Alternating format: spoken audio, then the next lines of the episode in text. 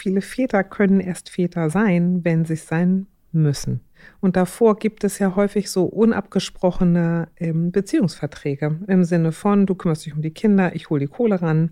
Aber vielleicht ist auch das ein Grund der Unzufriedenheit in der Beziehung, dass es eben nicht als ein besonders gutes Team gelöst worden ist. Und dann ist es oft so, dass Väter nach der Trennung auf einmal erkennen, hoch, es ist eine total befriedigende Angelegenheit und jetzt wird mir klar, mir sind die Kinder doch wichtiger als der Beruf. Das war mir vorher nicht so klar.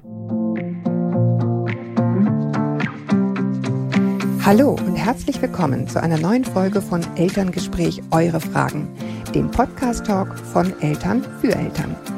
Mein Name ist Julia Schmidt-Jorzig. Ich habe selbst drei Kinder und jeden Tag neue Fragen.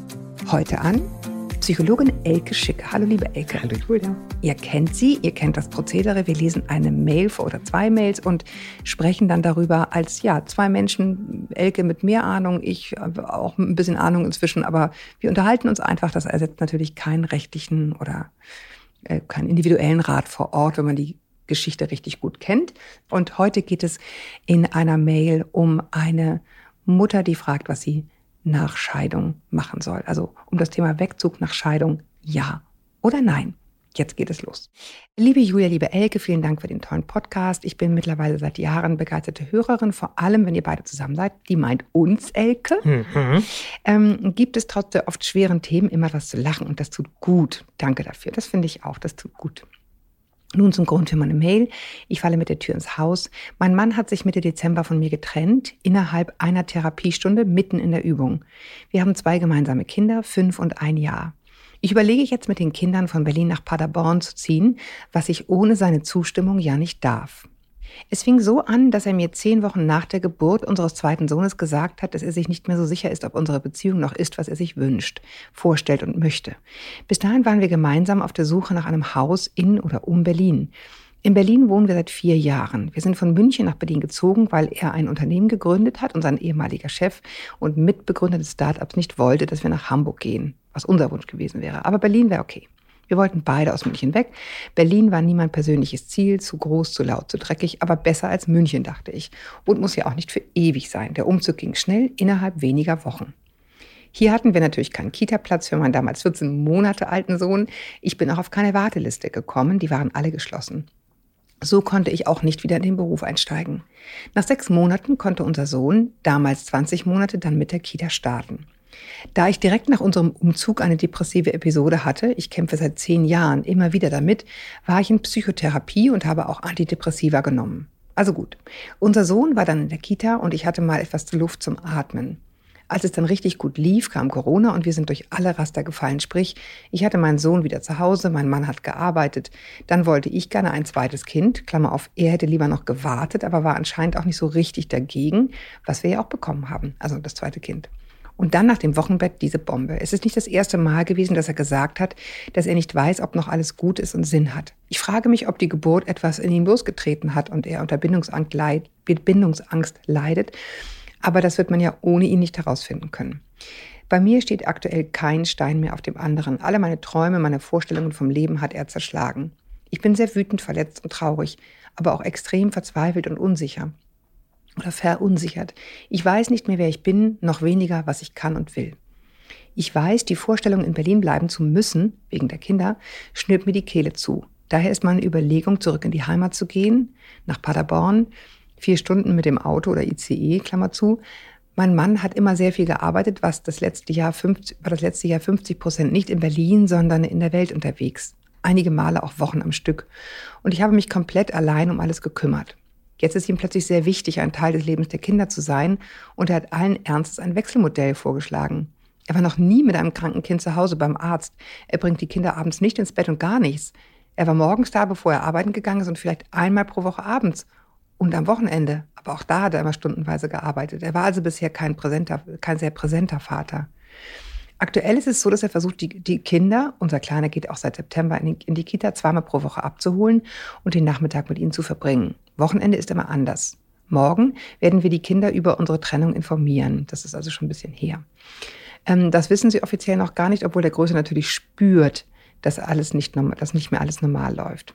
Wir wollen es jetzt so aufteilen, dass er die Kinder donnerstags und wenn möglich auch dienstags abholt, dann jedes zweite Wochenende.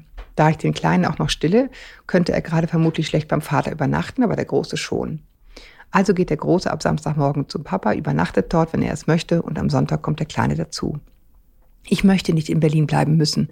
Ich habe hier gar kein soziales Netz, das mich im Alltag unterstützen und entlasten kann. Ich habe Angst vor den finanziellen Konsequenzen, da ich sechs Jahre nicht mehr gearbeitet habe und auch nicht voll arbeiten möchte und kann. Damit wird mein Verdienst sehr gering sein, sodass ich nicht weiß, was ich da alles finanzieren soll. Diese zwei Punkte, fehlendes soziales Netz und Finanzen, lassen mich immer wieder dahin zurückkommen, dass es besser wäre, mit den Kindern nach Paderborn zu gehen. Und der Vater besucht sie jedes zweite Wochenende. Was haltet ihr davon? Kann ich das meinen Kindern antun? Mein Umfeld ist sehr wütend auf meinen Mann und sagt immer zu, dass er mich und uns verlassen hat und ich jetzt schauen muss, was für mich und damit auch für die Kinder das Beste ist. Mein Traum ist es nicht, nach Paderborn zu gehen, aber eine Scheidung war auch nie mein Traum. Ich möchte das alles möglichst ohne Anwälte, Anwälte klären, aber ich fürchte, dass das mit meinem Mann nicht funktionieren wird. Er ist sehr wortgewandt und redet mich in Streits auch gegen die Wand. In Paderborn habe ich meine Eltern, meine Schwester mit Familie, die mich unterstützen können. Mein älterer Sohn hat einen Freund dort, liebt seine Cousinen und seinen Cousin und fühlt sich dort sehr wohl. Ich könnte eventuell sogar mietfrei in einem Haus mit Garten, immer ein Traum mit Kindern wohnen. Die Lebenshaltungskosten sind natürlich niedriger als in Berlin. Das Leben wäre insgesamt viel ruhiger als mitten in der Stadt. Der einzige Punkt, der für mich dagegen spricht, ist, dass ich, dass ich den Vater, den Kindern den Vater und dem Vater die Kinder nicht wegnehmen möchte. Aber es kann ja auch nicht gut sein, wenn meine psychische und physische Gesundheit darunter leiden, wenn ich in Berlin lebe. Was mein Mann beruflich machen wird, wenn sein Unternehmen nicht funktioniert oder verkauft wird, ist nicht klar. Ob er dann in Berlin bleiben würde, auch wenn ein super Angebot aus einer anderen Stadt kommen würde, weiß ich nicht. Aber das sind alles Spekulationen. Seht ihr ein oder mehrere Punkte, die für Berlin sprechen und die ich vielleicht nicht sehe? Oder könnt ihr sehen, was mich nach Paderborn zieht? Ich habe Angst vor der Entscheidung, da es die bisher größte in meinem Leben ist und ich sie auch ganz alleine treffen muss. Ich habe Angst vor dem Gespräch mit meinem Mann. Ich habe Angst. Ich könnte natürlich zum Familiengericht gehen und das Aufenthaltsbestimmungsrecht erkämpfen, aber schön ist die Vorstellung nicht. Ich weiß, dass ihr keinen rechtlichen Rat geben könnt, aber mir geht es auch viel mehr um den sozialen und psychologischen Rat.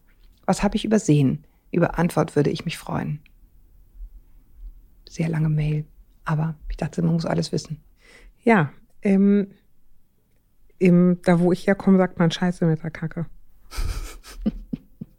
Scheiße mit der Kacke, ja. Sehr schön. Ja, so, also mehrere Punkte. Mhm, mhm. Ich finde erstmal, ähm, liebe Mama, ähm, hört sich das wie Läuse und Flöhe zugleich an. Und ich glaube, die erste Sorge, die sich bei mir auslöst, ist, wie kannst du auch da, wo du gerade bist, gut für dich Sorge tragen? Also hast du therapeutische Unterstützung und wenn du Familie hast, hast du Familie, die dich auch besuchen kann und unterstützen kann. Und ich bin darüber gestolpert. Also das wäre die erste Frage. Punkt. Die zweite Frage ist, was ist in den letzten vier Jahren gewesen oder nicht gewesen, dass sich kein soziales Netz in Berlin gebildet hat? Ja, Corona, ne? Ja, aber Corona, ähm, trotz, also trotzdem sind wir unterwegs und machen und haben kleine Kinder. So und, und ähm, da wundere ich mich drüber. Was ist da passiert, jetzt dann auch im vergangenen Jahr, ne? Ähm, und wo ist der, also keine Ahnung, wo das dran liegt. Hat sie einen Widerwillen? War sie, und sie hat auch gesagt, dass sie mit Depressionen zu kämpfen hatte, war sie ähm, nicht in der Lage, irgendwie die Hände auszustrecken. Mhm. Und wenn sie sagt, Mensch, mein ähm, Großer hat einen Freund in Paderborn, hat, haben die Kinder keine Freunde da, wo sie jetzt sind. Und, und wenn nicht, hoch warum? Also was fehlt den Kindern an sozialem Anschluss da vor Ort? Mhm. Also wäre erstmal meine Sorge in Richtung Mutter und guter Versorgung der Mutter und wie fängt die sich in so einer Situation von, ich bin eh wackelig, jetzt noch mit einer Trennung konfrontiert, die ich nicht wollte, wie fängt die sich erstmal gut ab und auf? Gibt es Beratungsstellen, Erziehungsberatung? Ähm, gibt es, eine, also hier bei uns in Hamburg gibt es Elternschulen, also gibt es Orte, wo ich mich verbinden kann, wenn die Kita jetzt vielleicht nicht der richtige Ort für sie ist? Aber gibt es Krabbelgruppen, Turngruppen, Sportgruppen, Müttergruppen, wo sie sich so ein bisschen auffangen kann. Gibt auch total ganz gute Selbsthilfegruppen für hm. alleinerziehende Mütter. Also wie versorgt sie sich erstmal da vor Ort? Das wäre mein erstes. Mein zweites ähm, ist, dass ich jetzt mal als Therapeutin immer sagen würde, umziehen tue ich lieber nicht, wenn sowieso alles kracht und wankt. Ja, und das genau. Mhm. Sondern ähm, wäre die Frage, wie, wie kann die sich erstmal fangen und dann eine ähm, Entscheidungen aus der Kraft heraus treffen. Was mhm. will ich? Ähm, weil dann erscheint uns, wenn, wenn wir selber denken, ich sauf gleich ab, erscheint uns welcher Ort auch immer von mir aus Paderborn, wie der Himmel auf Erden und da wären keine Schwierigkeiten. Und dann sind wir manchmal sehr enttäuscht, wenn wir da aufschlagen und sagen, auch da gibt es Schwierigkeiten. Und wer Familie kennt, die ist auf Entfernung immer einfacher auszuhalten als dann in der Nähe. Hm. Und für die verspricht aus der Ferne mehr, als sie aus der Nähe halten kann, oftmals, ja. ne? weil die auch nur ein Leben haben. Mhm. Genau. Und, ähm, und, und, und wir tragen unsere Probleme, Sorgen, Ängste immer am Köfferchen mit uns rum. Ich kann die auch mit nach Hawaii nehmen. Also insofern wäre eine gute Frage, was muss ich überhaupt grundsätzlich lösen und nochmal kritisch zu hinterfragen und löst es sich tatsächlich nur, wenn ich an einem anderen Ort bin. Das würde ich. Ja, zumal sie ja selber die Antwort für mich hier sehr zwischen den Zeilen steckt. Sie selber spürt, der springende Punkt ist das soziale Netz. Mhm. Das hat sie hier nicht. Sie vermutet, dass es dort besser für sie funktioniert, weil sie es kennt. Ähm, aber im Grunde wäre ja sozusagen, genau wie du sagst, der kleinere Preis ist erstmal zu probieren wie es wäre, wenn es dort wäre, wo sie jetzt ist. Das schließt ja gar nicht aus, irgendwann dann zu entscheiden, nee, doch nicht. Mhm. Aber ich habe dann halt nicht schon den Joker gezogen, der sich eventuell als, äh, ja nicht als Joker mhm. herausstellt dann, weil dann ist das Pulver verschossen und ähm, die Entlastung, die sie sich verspricht, die auch wichtig ist, gerade als Alleinerziehende, die hat sie natürlich dann schon, egal wie wenig der Mann macht, das, was er also machen würde, je nachdem, wie die sich jetzt einigen, ist es immerhin was, ne? Es ist naja, also, also jetzt bin ich keine, ähm, keine Juristin, sondern Psychologin, aber zumindest ist mein Wissensstand, und der kann falsch sein, aber so, mein gegenwärtiger Wissensstand ist, kein Elternteil kann mit den Kindern den Wohnort verlassen, mhm. sondern gibt äh, ein, also für gewöhnlich entscheidende Gericht, dass man da bleiben sollte, wo man ist. Gibt immer wieder Richterinnen, die es dann doch anders entscheiden, aus keine Ahnung welchen Gründen. Ähm, und ich kann, was ich raushöre und was ich auch schon eine Million Mal gehört habe, ist der Frust von dann ja meistens Müttern. Ich habe den ganzen Schmagurgel mit den Kindern gemacht. Kotze wegwischen, nachts auf dem Gymnastikball rumhoppen, dit, dat und jenes. Und nu, wo die Trennung da ist, taucht auf einmal dann ja häufig der Vater auf und will ein Vater sein. Und das wird dann häufig als eine unglaubliche Frechheit empfunden. Und ich kann das echt verstehen. Mhm. Ich kann aber auch ganz viele Väter verstehen, ähm, über die man sagen könnte, viele Väter können erst Väter sein, wenn sie es sein müssen. Mhm. Und davor gibt es ja häufig so unabgesprochene ähm, Beziehungsverträge im Sinne von, du kümmerst dich um die Kinder, ich hole die Kohle ran oder du lässt mich eh nicht machen, weil du mich für du fällst oder du stillst ohnehin, darum ist kein Platz für mich da. Dann überlasse ich dir auch das Feld. Aber vielleicht ist auch das ein Grund der Unzufriedenheit in der Beziehung, dass es eben nicht als ein besonders gutes Team gelöst worden ist, sondern eher in Parallelstrukturen. Und ähm, genau, und dann ist es oft so, dass Väter nach der Trennung auf einmal erkennen, huch, ich kann das ja, huch, ich will es ja, und hoch, es ist eine total befriedigende Angelegenheit. Und jetzt, wo eine Krise etwas klärt, und das sagen die Psychologen ja immer, Krise klärt, wird mir klar, ähm, mir sind die Kinder doch wichtiger als der Beruf. Das war mir vorher nicht so klar. Ja, und es sind dann nur noch zwei Rollen, nämlich Vater und berufstätiger Mann mhm. und nicht mehr drei, was sowohl Frauen überfordert, dieser Dreiklang in den ersten Jahren, wo man denkt, äh, wo bin ich eigentlich dann übrigens noch? Ähm, ne? mhm. äh, und das kann dann auch einfacher sein, wenn man sozusagen diese Ehemann-Rolle dann verlassen hat, weil ja. es vielleicht zu viel war. Ne? Aber ich kenne das so oft von, und wirklich kann es wirklich nachvollziehen, wenn die Mütter sagen so, und jetzt kommt hier der Super Daddy um die Ecke. Na geil. Mhm. Dass die davon echt abgefressen sind. Ich kann das. Naja, zumal es auch finanzielle Konsequenzen hat. Ne? Ja, genau. Wechselmodell genau. heißt weniger, äh, sowieso schon mal weniger Unterhalt, ne? weil dann wird es anders berechnet. Ich kann das jetzt nicht vorrechnen, aber es ist dann nicht mehr ganz so einfach. Ne? Wenn, wenn das Residenzmodell heißt, mhm. ja, einer kriegt das Geld und der andere ähm, genau, sieht dann am Wochenende mal oder so. Und das aber, ist beim Wechselmodell nicht mehr ganz so einfach finanziell, das genau. ist schon wahr. Aber mhm. selbst wenn es noch nicht mal ein Wechselmodell ist, selbst wenn sie die Kinder mehr hat, ist es trotzdem häufig noch für Mütter so. Zu sagen, jetzt auf einmal hast du am Wochenende Zeit, jetzt auf einmal machst du mit den Kindern Ausflüge, jetzt auf einmal ist alles kein Problem. Das ist wahnsinnig enervierend. Aber mal umgekehrt für die Väter ist es auch häufig das Gefühl, endlich darf ich mal. Endlich bestimmt sie nicht die ganze Zeit rum und sagt mir, wie ich es zu tun habe und wie ich es nicht zu tun habe. Und ich muss mich nicht die ganze Zeit wie ein Idiot im Handwerk fühlen. Mhm. Und da gibt es zwei Seiten zu. Und ich, ich, ich sage das so ein bisschen ungern, weil dem Mutter mich anrührt und mir leid tut. Aber ähm, das Recht der Kinder, ihren Vater unproblematisch und regelmäßig sehen zu können, glaube ich, hat da Vorfahrt vor der Frage, was glaubt die Mutter, ist für sie der nächstbessere Schritt? Ja, ja, und ähm, ein weiterer Aspekt, den ich da auch rausgehört habe, ist, und das ist natürlich schwer, ich meine, wir alle haben damit Jahre zu tun, ist dieses Delegieren von Verantwortung für das eigene Glück. Das klingt jetzt unheimlich hart angesichts dieser wirklich, wie ich finde, wirklich sehr krassen Umstände. Ne? Also es ist mhm. wirklich Läuse und Flöhe gleichzeitig, genau wie du gesagt hast. Und dennoch wenn ich nach Paderborn gehe, dann lösen da andere sozusagen mein Problem. Die geben mir ein Haus, die geben mir ein soziales Netz. Ähm, mein Mann hat es hier für mich nicht gelöst, weil er war die ganze Zeit nicht da und wegen der Kinder kann ich nicht. Das ist eine sehr ohnmächtige Situation. Mhm. Und, und ich würde ihr wünschen, ganz im Sinne dessen, was du auch im Eingang gesagt hast, wieder in, in den Driver's Seat zu kommen, in den Fahrersitz und zu sagen, so, ich probiere jetzt mal, wie es ist, wenn ich rausgehe und wenn ich die Verantwortung dafür übernehme, wie es mir geht. Ja ich gehe in irgendeinen doofen Chor, obwohl ich überhaupt nicht singen kann. Ich gehe zum Sport, obwohl ich mich gar nicht danach fühle. Ich gehe raus und gebe dem sozialen Kontakt in Berlin eine Chance und ich nehme das in die Hand und warte nicht, bis es an der Tür klingelt. Das ist natürlich, wie gesagt, das klingt jetzt sehr äh, hart so in der Situation, aber ich glaube, das ist der Weg, wieder in dieses Gefühl zu kommen von, ich habe das auch in gewissermaßen in der Hand, wie das hier läuft.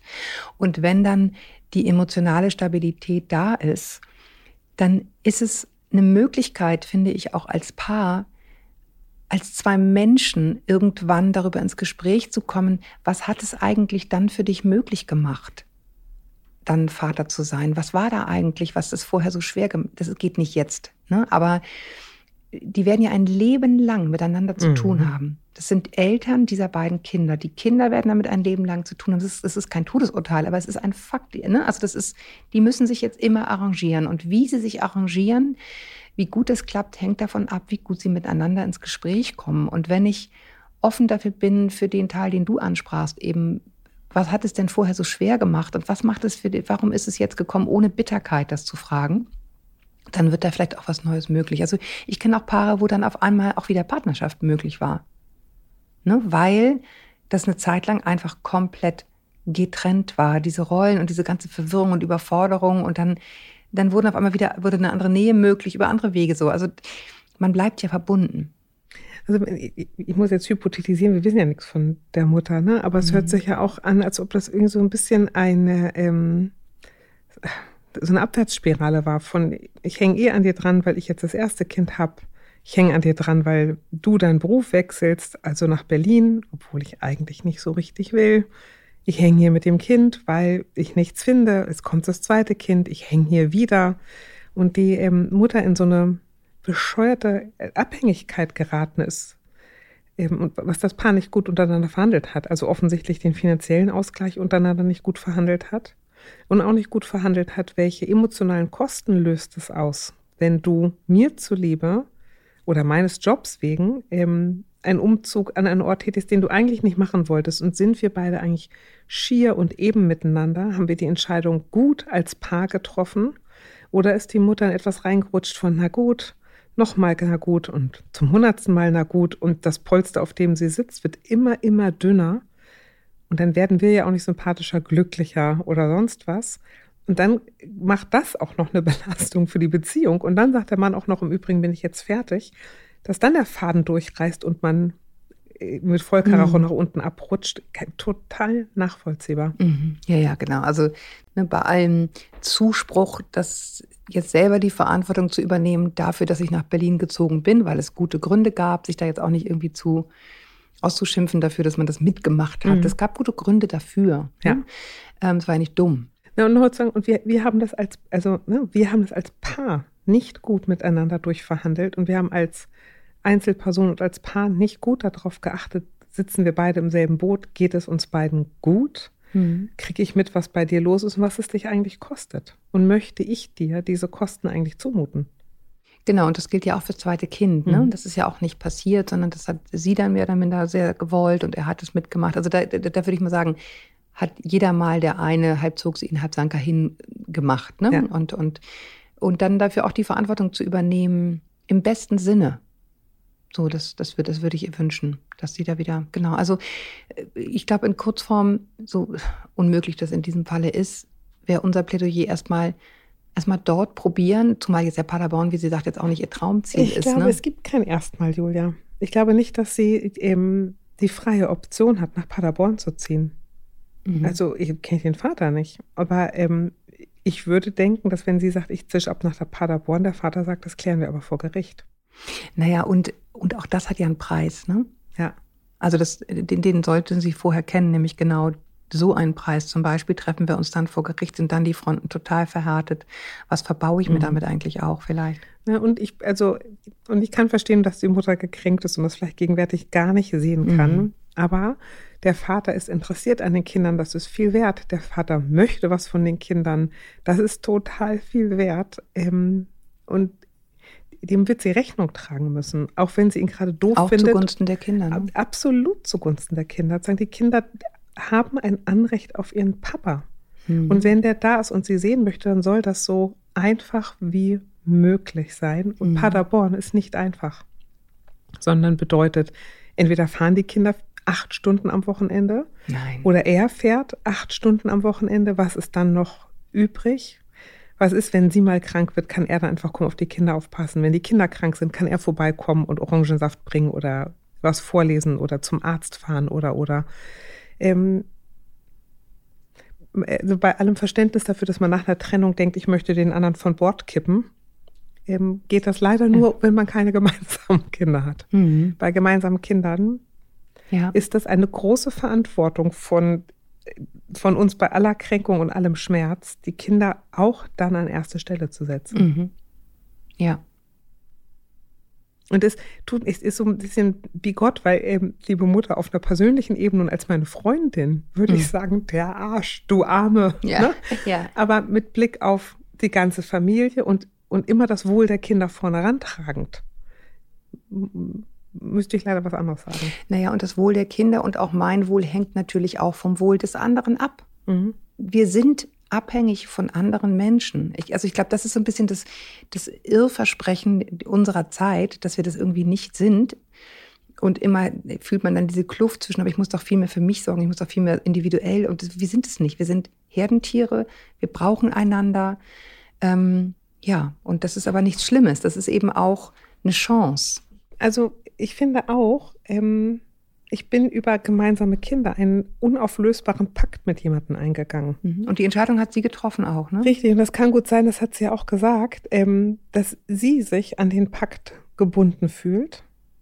Ähm, und es kann sein, dass der andere sagt, du, jetzt also das ist ja ihre Sorge. Du, jetzt übrigens zieht meine Firma nach Paris. Adios oder Adieu wäre es dann ja, ne? Mhm. Und das ist ihre Sorge. So, bin, bin nur ich die, die in die Röhre guckt oder kann ich mich denn jetzt auf ihn verlassen, wo er sich über die Trennung gerade als so unverlässlich erwiesen hat? Na, bislang zeigt er ja das, den Willen zu bleiben genau. für die Kinder. Ne? Und sagen, Vertrauen aufzubringen, wenn Vertrauen eigentlich aufgebraucht ist durch die Trennung, ist richtig schwer.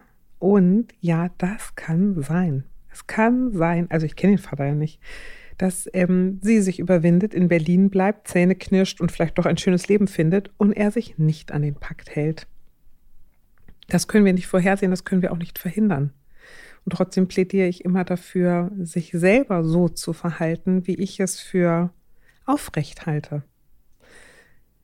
Mhm. Ähm, äh, weil das das Einzige ist, äh, das mir übrig bleibt. Ich muss aus der Abhängigkeit der anderen Person gegenüber raus. Genau, und ich kann nicht die Verantwortung für seine Dinge auch noch über. Also wenn ich diese ganzen Eventualitäten mhm. noch abklopfe, dann komme ich nie zu irgendwas. Ne? Ich kann nur für meinen Tanzbereich sozusagen die Verantwortung übernehmen. Und wenn das gut gestaltet ist, besteht eine berechtigte Hoffnung, dass der andere das dann auch tut. Im Moment sieht es ja ganz gut aus. Was die Zukunft ist, wird die Zukunft zeigen, sagt der schlechte Journalist. Ja, aber genau. Also sie kann jetzt nur für sich entscheiden. Und zum Wohl der Kinder. Ja, aber e-, eben nicht. Ich glaube, wir sollten das als eine Folge machen im Übrigen. Ja. ja. Okay. Also sie kann eben, das ist ja das Verrückte. Sie kann nicht für sich entscheiden. Könnte sie, würde sie nur für sich entscheiden können, dann geht doch nach Paderborn und wenn es dann nach einem Jahr doof ist, dann geht sie halt ja, nach ja, Köln. aber so ist es halt nicht. Ja. Aber sie kann nicht mehr nur für sich entscheiden. Und ähm, bei allem, wie wir das immer schön finden, dass wir mit unseren Kindern so dick und eng sind, ähm, ist es in solchen Fällen manchmal echt ein Mühlstein um den Hals. Ich kann nicht für mich entscheiden. Ich muss jetzt so entscheiden, wie es für die beiden Kleinen gut ist und wie der andere es will. Und das ist ja so verrückt. Naja, aber damit wird es für mich ja auch leichter. Also wenn ich mich immer ne, in einem Gefüge, wo wir voneinander abhängig sind, immer gegen die anderen in Anführungsstrichen entscheide, das ist ja für mich auf Dauer auch nicht gut. Es ist natürlich immer eine Frage der Balance. Es darf nicht dauernd hinten überkippen. Aber, ja, aber in einer offensichtlichen Abhängigkeit ja, aber es ist eine Weisheit im Nachhinein, ne? Ja. Also ich glaube, ja, ja. da hast du total recht. Wenn man aus einer hohen Flughöhe drauf schaut, ist das mhm. absolut so, wie du sagst.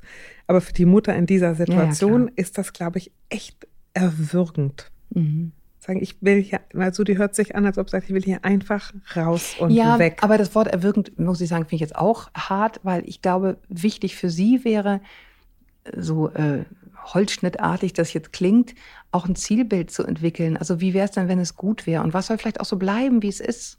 Ja, mhm. also nicht nur zu gucken, was ist alles gruselig und furchtbar, und, sondern was, was in dieser ganzen Floh-Läuse-Scheiße sozusagen ist vielleicht so, dass ich denke, das ist eigentlich ganz okay. Und von da aus Schritt für Schritt äh, aufzubauen, wie wünsche ich es mir denn? Wie wäre es dann, wenn es gut wäre in diesem ja. ganzen Mist? Und nicht nur, es ist alles so schlecht. Ja, also, naja, aber weißt du, ich glaube, ich hin? Ja, ich glaube, dass das, ähm, ich, ich, ich glaube, da bist du zu schnell.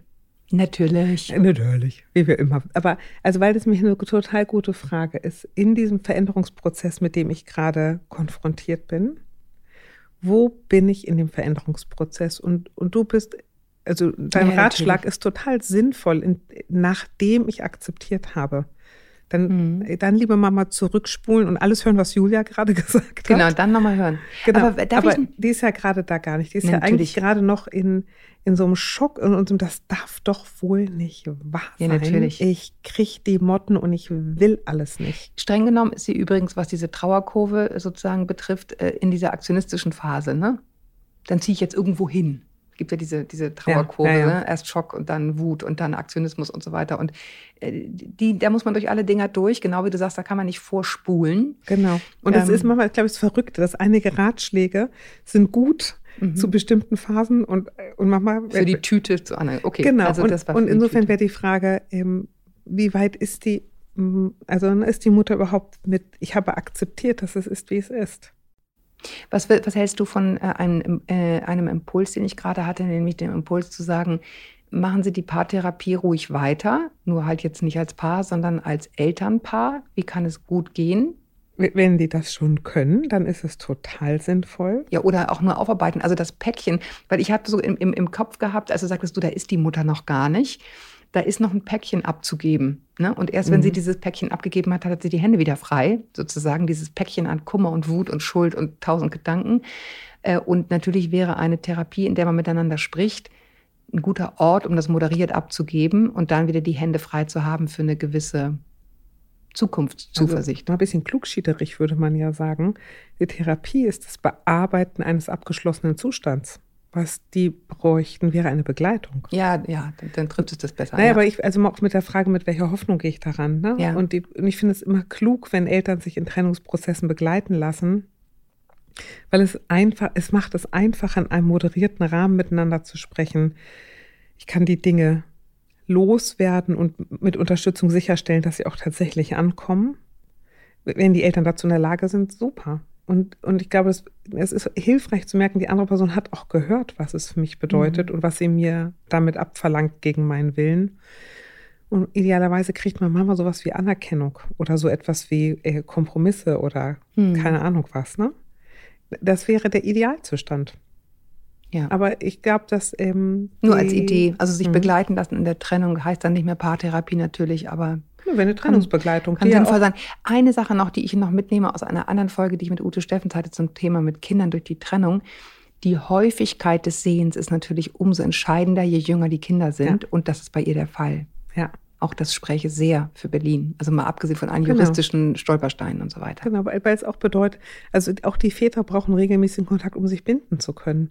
Und wenn ich so ein Kind nur alle Jubeljahre sehe, was soll, also ich meine, ab davon, dass auch da, so, auch da ist natürlich gute Bindung möglich. Aber das andere macht es viel, viel einfacher. Ja. Und natürlicher. Und, und ähm, ein, ein guter Vater ist auch für eine getrennte Mutter eine sichere Bank. Mhm. Nämlich zu sagen, egal was mir zustoßen sollte, könnte, mhm. was auch immer, weiß ich die Kinder in perfekten Händen. Mhm. Die kennen den Mann gut.